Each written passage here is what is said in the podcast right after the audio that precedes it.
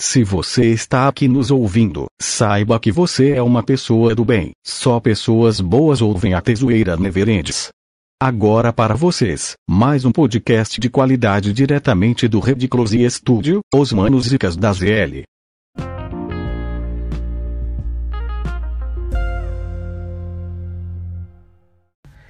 É isso aí, galera. Eu sou o Mr. Alves. Eu sou o Dom Pablo. Eu sou o Kamik. Tá começando mais uma Desoeira Neverends. Aumenta o som aí, Jorginho.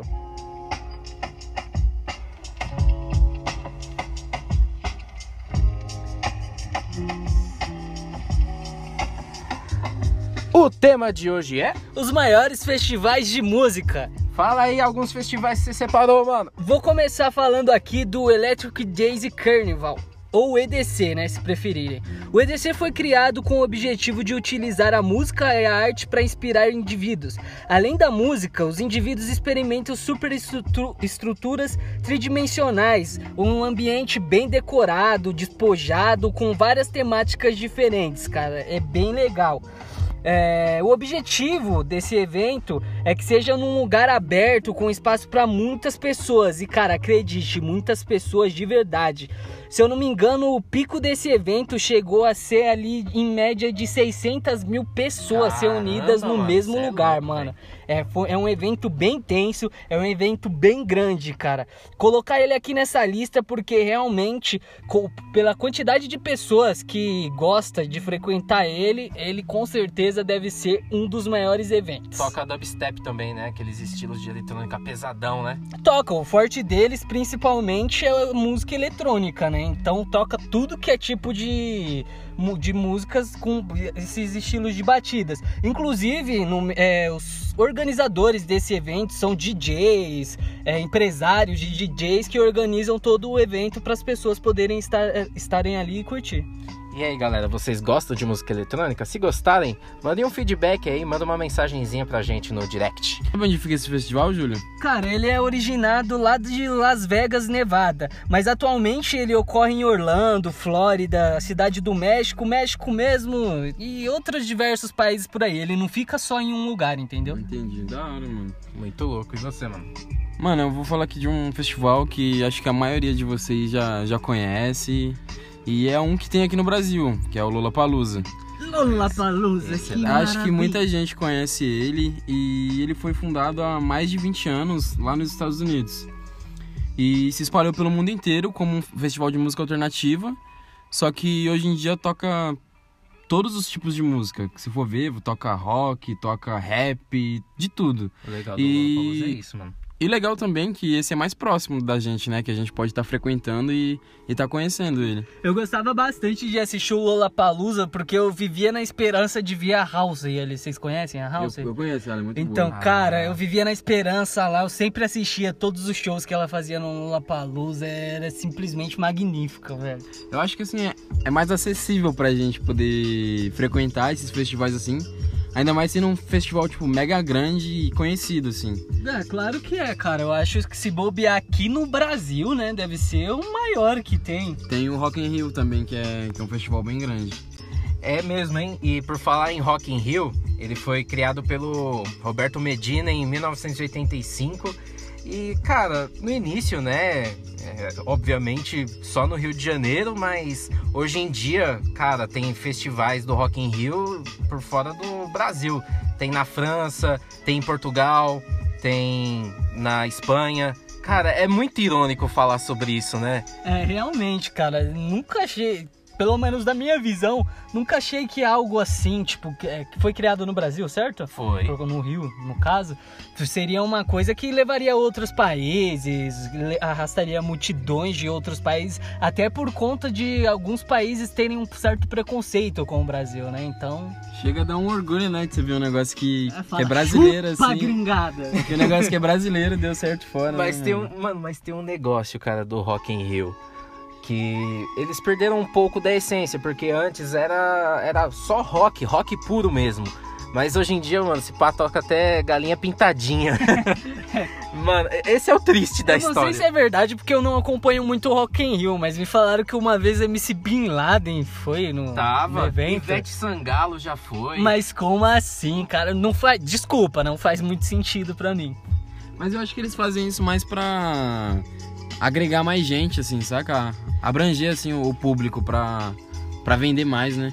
Mas chega a ser meio estranho, porque nós temos outros eventos no Brasil que eles podem fazer uma parceria ali e criar algo assim, não no Rock in Rio, né? Mas, tipo, ainda se tratando do Rock in Rio, é, eles setorizam as partes ali pra cada gosto musical. Óbvio que quem, quem vai pra ouvir rock fica ali no setor principal, quem vai pra ouvir outros estilos de música ficam em outros setores ali. Mas é, é um pouco estranho, né, mano? Porque, É, realmente. mano, o nome devia ser só rock só no Rio de Janeiro, cara. Não, pensa, de um lado tá tocando ali um heavy metal, aí você anda alguns metros pra, pra sua esquerda e tá tocando Zeca Pagodinho. É tipo você ter uma franquia do McDonald's, mas você vende lanche do Habib's, É, do, do BK. King, é, né? mano. e você, Kamik, pode continuar, mano. Velho, saindo do Rio, indo lá pra Inglaterra, nós temos o Festival de Glastonbury, cara. O Festival de Glastonbury, ele é o segundo maior festival a céu aberto do mundo. O que mais intriga, cara, é que ele é um festival um tanto quanto diferente. Ele não é aquele festival de, vamos por música eletrônica, que troca eletrônica, ou até mesmo que nem nós comentamos aí sobre o Rock in Rio, que te- tem vários tipos de músicas e tal. Ele além de ter vários tipos diferentes de música, ele também traz consigo vários tipos de, como que eu posso dizer, temas diferentes. Ele envolve circo, ele envolve humor, tá ligado? Tipo stand-up. Pensa você lá com 500 mil pessoas, é, e você fazendo stand-up, show de bola lá.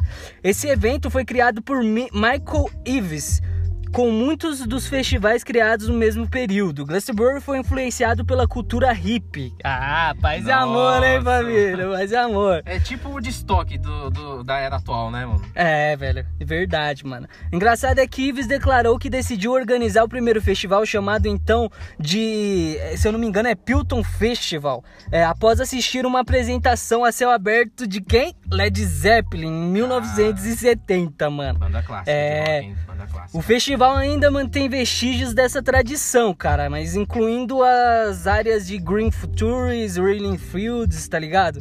É bem chocante esse, esse festival aí. Eu já, eu já vou ser bem sincero, eu não iria num festival desse porque eu ia ficar meio confuso. Eu sou uma pessoa perdida, eu não saberia se eu ia ver um stand-up, se eu ia ver o circo ou se eu ia ficar ouvindo música, cara. Ainda mais em um festival assim com, com tanta atração, mano. Acho que você quer ficar com vontade de, de conhecer tudo, assim, né? Ainda mais com stand-up, show. É um chamariz várias- pra você gastar dinheiro. Ah, e também, se você pagou por aquilo, você vai aproveitar até a última gota, né? Isso é com certeza. Você e mais meio milhão de pessoas. Cara, é como ir no. em uma casa noturna, né? Você vai lá, paga e usufrui até o último. Dom Pablo. Mano, o próximo festival que eu trouxe aqui é o Summerfest. É um festival que acontece nos Estados Unidos. É, geralmente ele começa na última quarta-feira do mês de junho. Acontece anualmente. É, E- verão, né? É, Verão. e é um festival muito antigo. É 1968 ele deu início. Ele é um festival sinistro, mano, que toca todo tipo de música. E esse festival dura 11 dias, mano. Nossa, você é louco, mano. Ele tem, tem mais de 12 palcos e mais de 100 atrações, assim, durante todo esse Essa, período. essa o Gu 13 ia gostar, hein? 11 dias de festa seguida. E é, um ele, ia, festi- ele ia ficar 12 fora de casa. e é um festival que não para, mano. Então, imagina, você vai pra um festival é, e ele já entrou no Guinness como um dos maiores, com 800 mil pessoas nesse Mano, festival. Nossa, você é louco. Durante 11 dias, imagina, velho. Como seria foda um festival assim. Eu acho que tem algumas vezes que ultrapassa até um milhão, mano. Ah, mano, deve ultrapassar, né? É É, muito. muita gente. Muita gente, velho, é muita gente.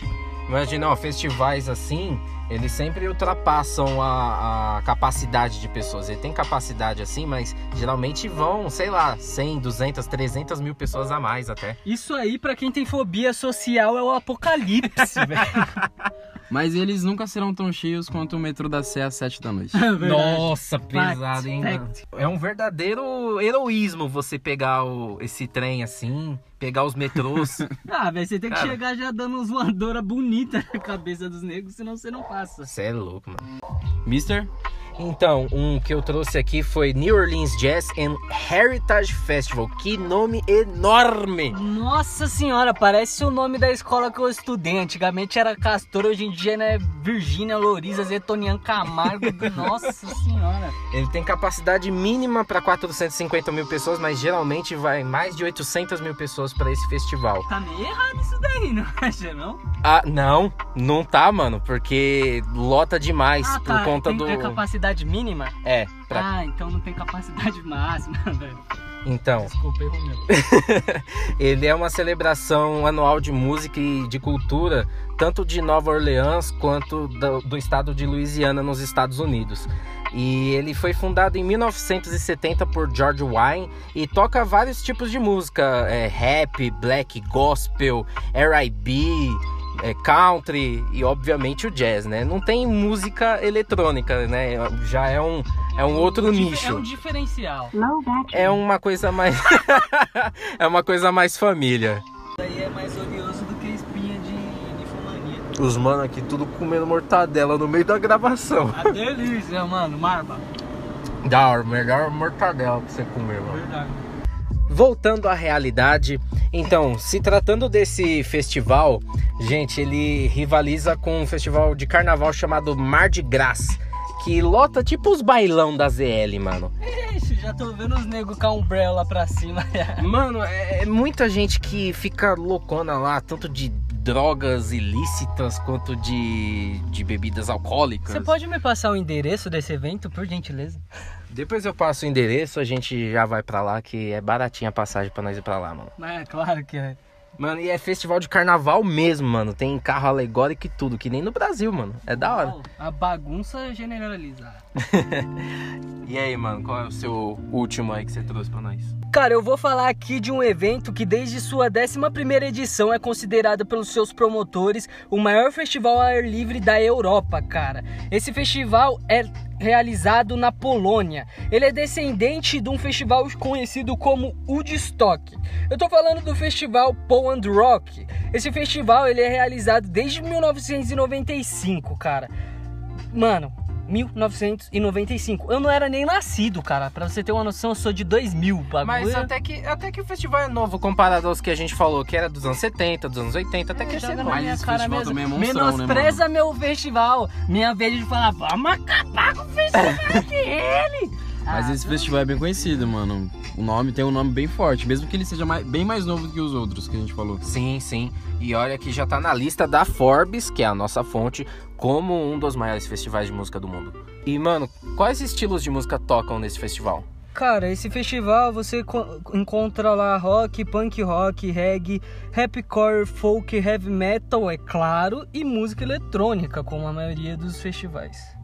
É, então deve ser tipo um Rock in Rio da Europa, né? Porque tem, acho que, setorização também do, desses lugares. É mais ou menos isso. O interessante, cara, é que eles têm um ritual lá do famoso banho na lama, tá ligado? Os Nossa! caras se jogam na poça de lama lá no final do festival. Iu, vamos voltar pra casa tudo cagado! É. Esses festivais na Europa geralmente são muito doidos, mano. Tem na Itália também o festival da laranjada, um fica tacando laranja no outro, mano. Ah, eu ia querer participar dele. É que são os festivais longos, né, mano? O pessoal bebe muito, aí. Ah, mano, aí acaba virando clube, clube da luta, né? Não, é normal sair algumas depois do fim do festival, né? É tipo uma resina quebrada. Ou um desmaio to- ao tomar uma laranjada. É, mano. Mas e você, Dom Pablo? E saindo um pouquinho dos Estados Unidos, eu vou falar agora de um festival que acontece na Hungria, em Budapeste, pra ser mais preciso. É Festival Siget. É um festival assim que toca vários estilos. Rock alternativo, rock psicodélico, Vixe, rock psicodélico de novo. O que seria Heavy metal. psicodélico? Mano, boa pergunta, mas Deve ser muito viajado, a trilha sonora deve ser com vários efeitos. ele é um festival grande, mano, que chegou a ganhar prêmios. Ele foi duas vezes vencedor no European Festival Awards. E então dá pra ver que ele realmente é um festival que as pessoas gostam bastante. Cara, mas eu fiquei imaginando, como será que deve ser ouvir um rock psicodélico, mano? Ah, Ah, deve ser bem psicodélico. Mano, não, quantas pessoas brisadas, mano? Tipo, meio milhão de pessoas, né? Ou É, meio milhão de Nossa, pessoas. sério? Desse louco, meio milhão de pessoas, com certeza ali umas 300 mil pessoas estão muito loucas. Mas né? você já pensa, é, você já tá lá há vários dias bebendo e usando várias coisas psicodélicas, aí começa a tocar um som psicodélico ainda em cima. Ah, mano. Nossa. céu. Alice. E tem quantos tipos de rock? Tem uns sete Tem tipos de rock aí, tipos mano. de rock, mano. Olha, deixa eu pegar aqui só pra, só pra garantir. Ó, rock alternativo, rock psicodélico, punk rock, heavy metal, pop, reggae pro pessoal que gosta, hip hop, indie e o mundo eletrônico. Eu amo indie, cara. Indie é muito bom, viu? E você, Mister, o que você trouxe pra gente? Saindo de Budapeste, agora vamos para Viena, na Áustria, na cidade de Donauinsel. Viena não é aquele lugar que fica os malucos nos barcos lá, tal, o povo é tudo mascarado. Não é, não, é beleza. Veneza. Mais uma pérola para a desoeira. né, Podemos ver que o Júlio cabulava as aulas de geografia. Ou todas. Tinha isso na escola? Com certeza, né, mano? Alguma hora você vai ouvir falar de Veneza na escola, né, cara? Mas enfim, o nome do, do festival na Áustria se chama Donauinsel Fest. Que nome maravilhoso, meus amigos. Ele foi criado em 1982 por Alexander Geringer. E, cara, ele é o maior festival de música ao ar livre do mundo. Cerca de 3 milhões de pessoas vão, cara. Quantas? 3 milhões de pessoas. Caramba, mano. E ele dura três dias consecutivos, sem parar pra nada, mano, sem nenhum intervalo. E toca todos os estilos de música, literalmente. Não, cara, agora é um, ele é um evento gratuito? Ele é um evento gratuito. Eu ia falar sobre isso agora, mano. É o melhor de tudo, ele é Não, gratuito. eu tava pensando, se isso daí fosse cobrado, imagina o tanto de dinheiro tirado de 3 milhões de pessoas. Se fosse aqui no Brasil, a entrada seria, sei lá, uns 700 reais. mano. Ah, não acho que tanto, mas que seria alta seria. Ah, Não duvido não. Eu acho meio difícil ser tão caro assim por conta da quantidade de pessoas que vai frequentar o evento, entendeu? Então eles iam ganhar mais pela quantidade do que pelo preço. Com certeza. Mano, sabe uma coisa que eu fico pensando também? 3 milhões de pessoas. Imagina a sujeira que esse negócio não faz também. Nossa. O negócio assim- é todo. Eu ia falar Vamos sobre isso também. planeta. Mano, mas eu acho que deve fazer uma sujeira sinistra, mano. É muita gente. Imagina limpar esse espaço. Imagina a fila também pra você usar um banheiro químico num, num, Nossa. num festival desse. Imagina o estado do banheiro químico no final do festival. Não, porque assim, se no carnaval aqui no Brasil, né, já, já é uma dificuldade tremenda e não chega a 3 milhões de pessoas, imagine com 3 milhões de pessoas, cara. a sífilis ia comer solta. Nossa, é louco, mano. Agora falando assim de uma menção honrosa que eu tenho, cara, de um festival assim que a gente sempre falou dele na época da Desoeira Neverendis fictícia, que é a Tomorrowland, cara. Louco! Você tá maluco? Mano, é histórico esse festival, mano.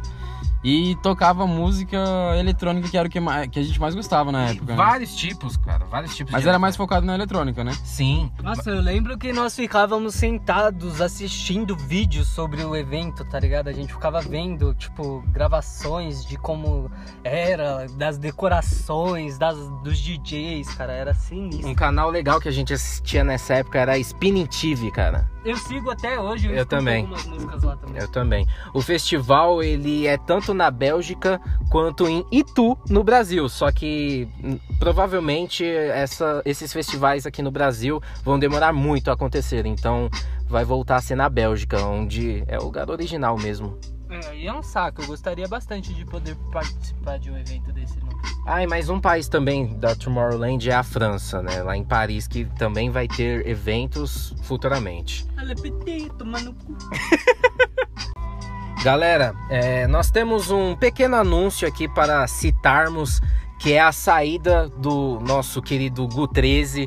Ele tem alguns, alguns motivos pessoais para, para acabar saindo das nossas gravações.